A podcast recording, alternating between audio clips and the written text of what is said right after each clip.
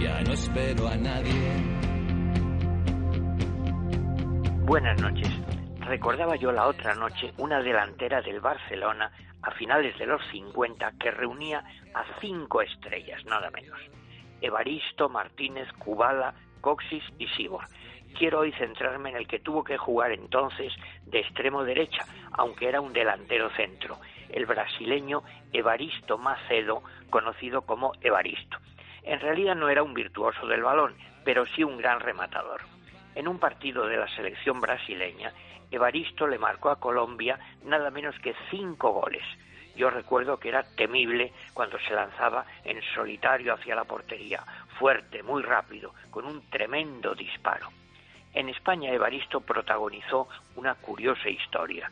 Jugó en el Barcelona de 1957 a 1962 y ganó dos ligas.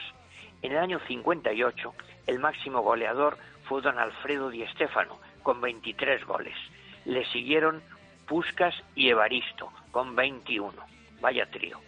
Curiosamente el Barcelona le pidió que se nacionalizara para poder fichar a un extranjero más y Evaristo se negó. Con los azulgranas había marcado 178 goles. Entonces le fichó el Madrid a la vez que a Zoco, al francés Lisian Müller, a Jan Kodauzi y a un jovencito gallego que hacía diabluras con el balón, llamado Amancio. Evaristo jugó con los blancos de 1962 al 65, la última etapa de Di Stéfano. Ganó también dos ligas con el Madrid, las del 62 y el 63. Vivió el final de una etapa cuando perdimos la final de la Copa de Europa contra el Inter, se fue Di Stéfano y llegaron los Yeyes.